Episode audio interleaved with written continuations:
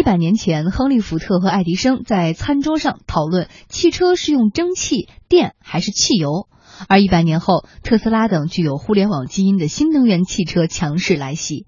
一百年的变化如此之大，老牌企业该如何在新形势下继续存活？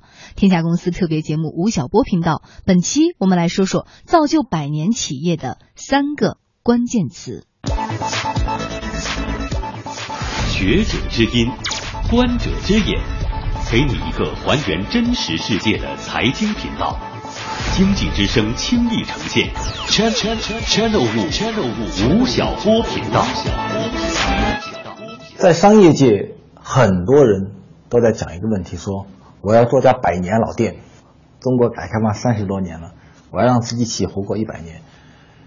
彼得·德鲁克曾经在他的书里面关于百年老店有过一个自己的判断，他认为企业跟人一样不会死的，我一定会死的，我们都会死，企业跟一样。从出生到青壮年到半衰期都会死。那么，德鲁克说，有些企业为什么能够活过一百年，能够经历十几二十次的经济危机而能够仍然的重生，是因为它不断的在进行基因再造。所以，企业的一个百年历史一定是一个不断自我突破、一个不断变革的一个历程。我们今天要讲一个美国人，一个一百年前的美国人和他的汽车王国和美国梦，和这个人和他的汽车公司怎么样一次一次的从死里活过来，从活里死掉，死里又重新获得了一个新生。这个人叫亨利·福特。亨利·福特出生的时候呢，是一八六三年，那个时候美国正在发生南北战争。当他去世的时候是一九四七年，第二次世界大战刚刚结束。从南北战争到第二次世界大战结束。这是一个美国从一个农业国变成全球最大的工业帝国的一个崛起历史，所以美国人讲到那一段历史，商业界首先想到的一个人叫做亨利·福特。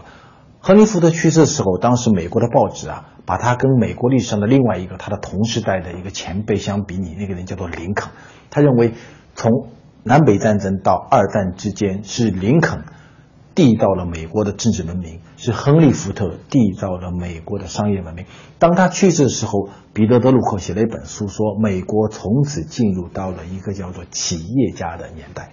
这个人在他早年的时候啊，他是一个农夫的子弟，是一个农民的孩子，然后到底特律去打工。他早期打工的第一家公司叫做爱迪生照明公司。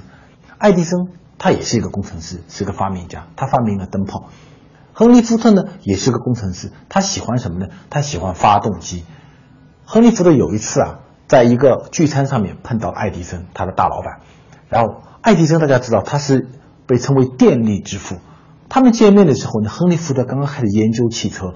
当时啊，汽车是有三个路径，第一个路径叫做电力车，用电；第二个路径呢叫做蒸汽车，用蒸汽；第三个路径呢用汽油。然后呢，他们两人见面了。爱迪生就问亨利·福特说：“小伙子，你最近在干什么？”亨利·福特就拿过一张餐巾纸，餐巾纸背后开始画图，告诉爱迪生说：“我现在在研究汽车，我研究的是汽油用的汽车。”他讲了两三个小时，讲完以后，爱迪生拍了个桌子跟他说：“小伙子，你了不起，你的路径可能是对的。”亨利·福特回到家里以后，对他太太说：“我一生中最重要的一次声音，就是爱迪生拍桌子的那个声音。”对我一生来讲影响非常大，所以后来，亨利·福特就开始从三个路径中选择了汽油这个路径往前走，走上汽车制造这条道路，大概就是爱迪生拍着桌子跟亨利·福特说：“小伙子，你了不起！”从那句话开始的。亨利·福特做汽车第一次创业是失败的，他做了辆卡车，这辆卡车呢比马跑得快，所以卡车跑上路的时候啊，当时整个美国的报纸用一个非常夸张的语言说：“新的世纪开始了。”我们在马路上看到一个不是马的车，叫做汽车，它每个小时能够跑十五华里，是亨利·福的这个小青年做的一个汽车，所以当时他是美国底特律的第一家汽车公司。这家公司一年时间里面做了二十台汽车，然后就挂掉了，就破产了，因为它所有的工艺都非常复杂，都是各个工业模块来进行，然后呢成本非常的高。所以一年下来以后，亏了八万多美金，在公司就挂掉了。第一次创业失败以后，亨利·福特就问自己说：“那我怎么做汽车呢？他就许下了个大愿，他说我要让每一个美国家庭都能够拥有一辆汽车。哇，你想，美国当时有将近上亿人，你一年才能做二十辆汽车，这个汽车又那么贵，要卖上千美金，这个梦很难实现。China Wu 吴晓波频道。所以发下这个大愿以后，亨利·福特重新组建了一家汽车公司，开始研究说，我怎么才能够让每一个美国家庭都拥有一辆汽车呢？你得干两件事。第一件事，这辆车的生产效率得非常非常的快。能够迅速的做上万辆、上几十万辆、上百万辆，甚至上千万辆的汽车，那才行。第二，这辆车要非常非常的便宜。所以，亨利·福特在这两个前提下，开始了一个全球工业史上非常著名的一场实验，叫做生产线实验。他开始做辆车叫 T 型车，然后他把 T 型车的几千个工业步骤全部打散掉，变成一条生产线，开始每一个人只干一件事儿。几千个工种组成一条生产线，然后能够极大的提高汽车的生产效率。这个是工业革命史上非常重要的福特实验。因为有了这个福特实验以后，使得汽车的生产效率大幅的提高。福特一年可以生产上百万辆的汽车，所以工业革命进入到汽车行业以后，发生了一个本质性的大工业制造的一个变化。这就是亨利·福特所带来的 T 型车革命，告诉我们什么呢？说从此以后，一个人要做一个企业，要做一个商品，包括今天所有都听吴晓波频道的年轻的创业者，亨利·福特告诉我们一个道理：说，当你开始要做一个企业、做一个商品的时候，你如何能够获得成功呢？企业创业有三个元素：第一叫做需求，你有没有满足消费者当时当地的一个刚性的需求；第二，成本。你的成本能不能够大幅度的下降？第三，技术，你的技术路径是不是正确的？所以，任何一个创业者在你的创业历程中，你永远记住这句话：你要获得成功，你要持续的获得成功，你必须在这三个非常重要的原点上去努力。亨利·福特的汽车革命造成了制造业大规模的繁荣，同时呢，在当时也出现了一些社会的问题。比如说，他当时同时代有一个非常著名的电影演员，叫做卓别林。卓别林拍了一部电影，叫做《摩登时代》，他讲的就是福特生产线上的一个故事，一个工人的故事。那个工人穿的衣服这样的工作服啊，上面有两个纽扣，然后呢，他每天在生产线上啊。扭螺丝钉，一个车子来了，扭两下；两个车子来扭两下。然后到后来呢，一天工作完了以后啊，他跑到马路上的时候，看到一个女生穿了一条裙子，他就跟着女生后面去扭那个女生的纽扣，当螺丝钉。他这里面就出现了马克思在《资本论》里说的一个问题：说人在生产线上突然被异化掉了。所以，当福特工业革命带来的时候，福特赚了很多的钱，然后汽车产量大规模的增加。但是有人认为说，从此会造成贫富差距的拉大，剥削将变成资本主义发展的一种主要的形式。那怎么办呢？那么摩登时代的那个人以螺丝钉人，大概只有通过暴力革命的方式，才能够推翻在生产线上所受到的一个剥削。但是。美国的资本主义并没有走到马克思所预言的那个暴力革命的境界，是为什么呢？是因为亨利·福特在他构建了他的商业帝国的同时，他又帮助这个国家重建了他的社会制度。比如说，亨利·福特在他的工厂里面有两个改革，在后期影响非常非常的大。第一，亨利·福特宣布八小时工作制，到今天为止，我们还在八小时工作制之前啊，工人。的工作时间是弹性的，你可能工作十个小时，有可能工作十四个小时。到了亨利福特以后说好，从此以后你的工作最多最多是八个小时。第二呢，是你每个小时的收入，在亨利福特之前是大概不到两美金。亨利福特宣布一个小时五美金，五美金工作制。然后呢，他因为劳动产量极大的增加。福特的 T 型车出厂的时候，最早的价格是八百多美金，后来他就开始大幅度下降，下降到了三百来美金，三百一十美金。那你算一下，你一个小时工作五美金，然后呢，你生产的这辆车三百一十美金，你工作多少时间可以买得起？两个月。也就是说，一个亨利福特汽车的工人，你辛勤工作两个月，你就可以买辆车。当你买辆车以后，你的行走的世界的半径就跟你不一样了，你就可以旅游，你的生活的半径也变得不一样了，你劳动的半径也变得不一样了。当你的收入在不断的增加，你的活动的半径不断的在扩大的同时，中产阶级在美国就诞生了，大量的农民到城里来，到汽车工厂来当工人，几个月以后买了辆车，然后买得起房，然后就过上了中产阶级的生活，剥削的阶级意味。就开始下降了。拿起手机不谈科技，对着话筒不谈文艺。Channel 五 Channel 五吴晓波频道，无需华服，财经圈子 Party on。大家好，我是吴晓波，经济之声天下公司每周六十六点三十分到十七点，我和八九零在这里等着你，也可关注微信公众号吴晓波频道。携手经济之声，共享财经故事。我们说，很多社会制度的建设都跟这些企业家的参与有重大的关系。到亨利·福特去世的时候，美国已经成为一个叫做车轮上的国家，它是全世界汽车产量最大的一个国家。有段时间，全世界百分之八十的汽车是由美国公司生产的。然后，福特也成为了全球排在第一名和第二名的一个汽车公司。但是，如果这么一家汽车公司在福特去世以后，在他所规定的路上一步一步的往前走，能走到二零一五年的今天吗？肯定走不到。从此以后的很多年里面，这家汽车公司美国梦遭到了巨大的危机的一个冲击。比如说，在一九八零年代的时候，美国汽车遭到了日本汽车极大的攻击，因为当时在石油危机的前提下，日本汽车靠它的轻便。靠它的节能，能源价格在上涨，但是日本汽车的节能性非常的强，所以丰田等等汽车公司极大的冲击了美国市场，冲击了福特车，冲击了通用车，冲了克莱斯勒等等汽车公司，打得非常非常惨烈。所以为了应对日韩汽车的冲击，在一九八零年的时候，福特进行了车型。上的品牌上的一个巨大的改革，比如说在一九八六年的时候，福特推出了一种新款的面向中产阶级的低耗能的汽车，叫做金牛座。金牛座一九八六年开始面世，获得了极大的成功，也是不断的变革，不断的变革。它从外形、从功能、从内饰等等都发生一个大的变革。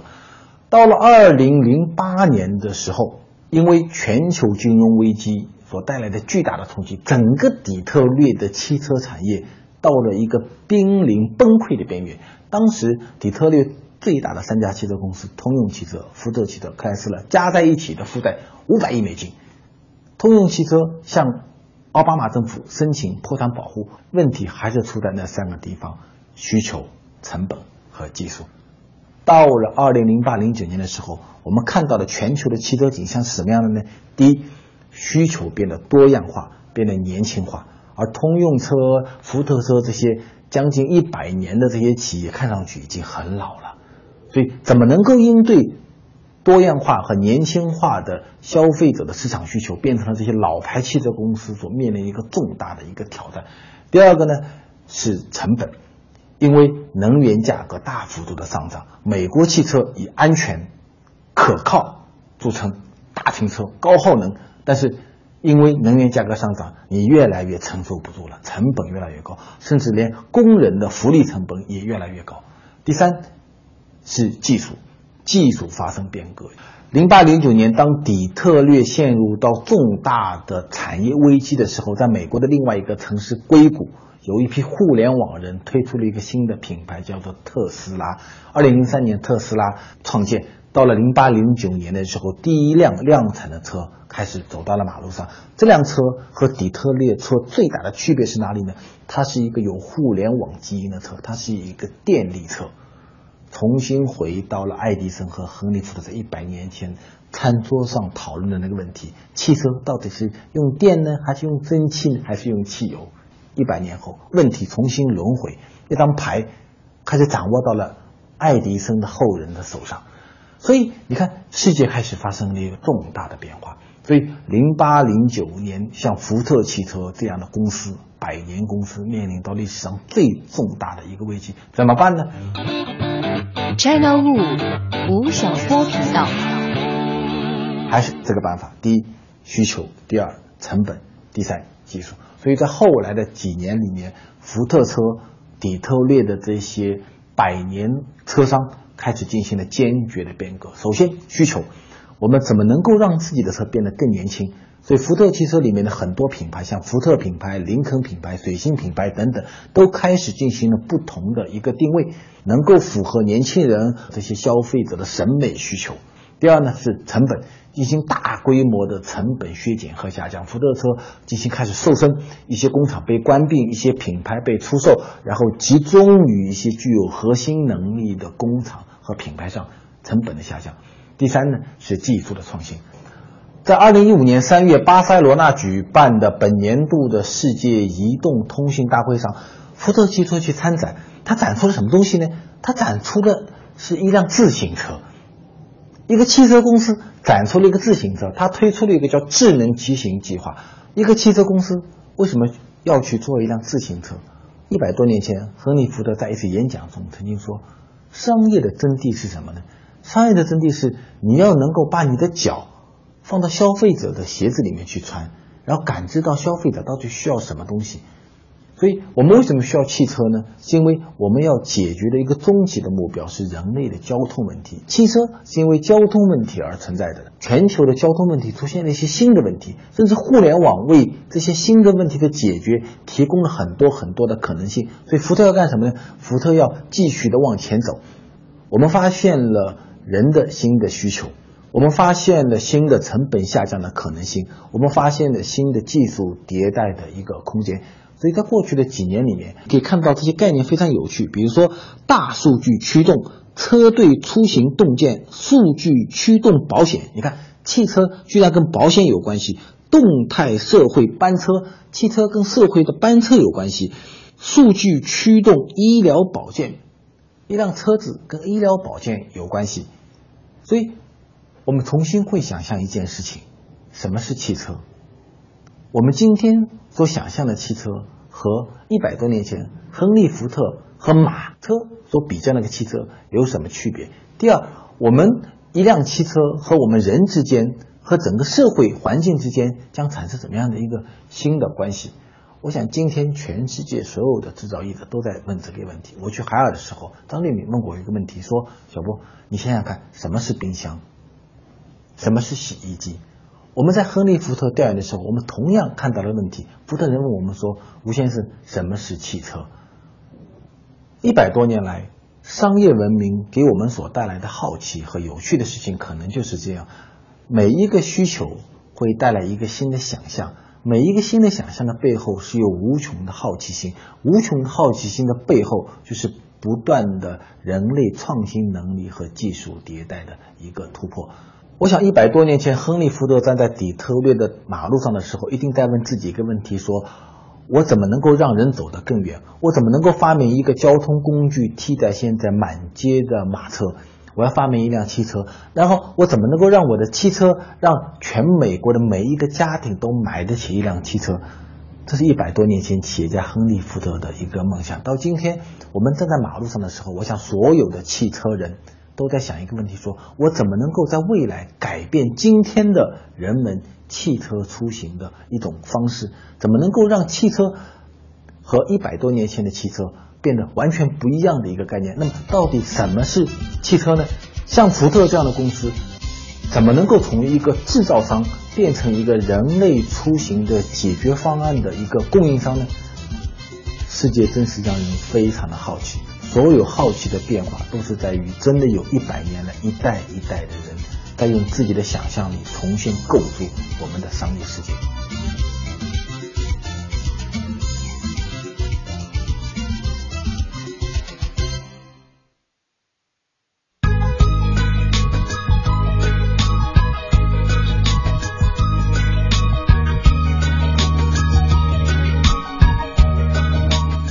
北京时间十九点五十分，这里是经济之声天下公司。今天呢是大年初五，我们一起跟大家聊了逛庙会、看大戏。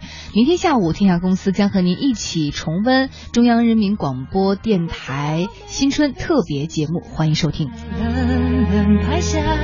更多公司新闻，欢迎搜索并关注经济之声天下公司官方微信平台。好，天下公司，明天下午我们再见。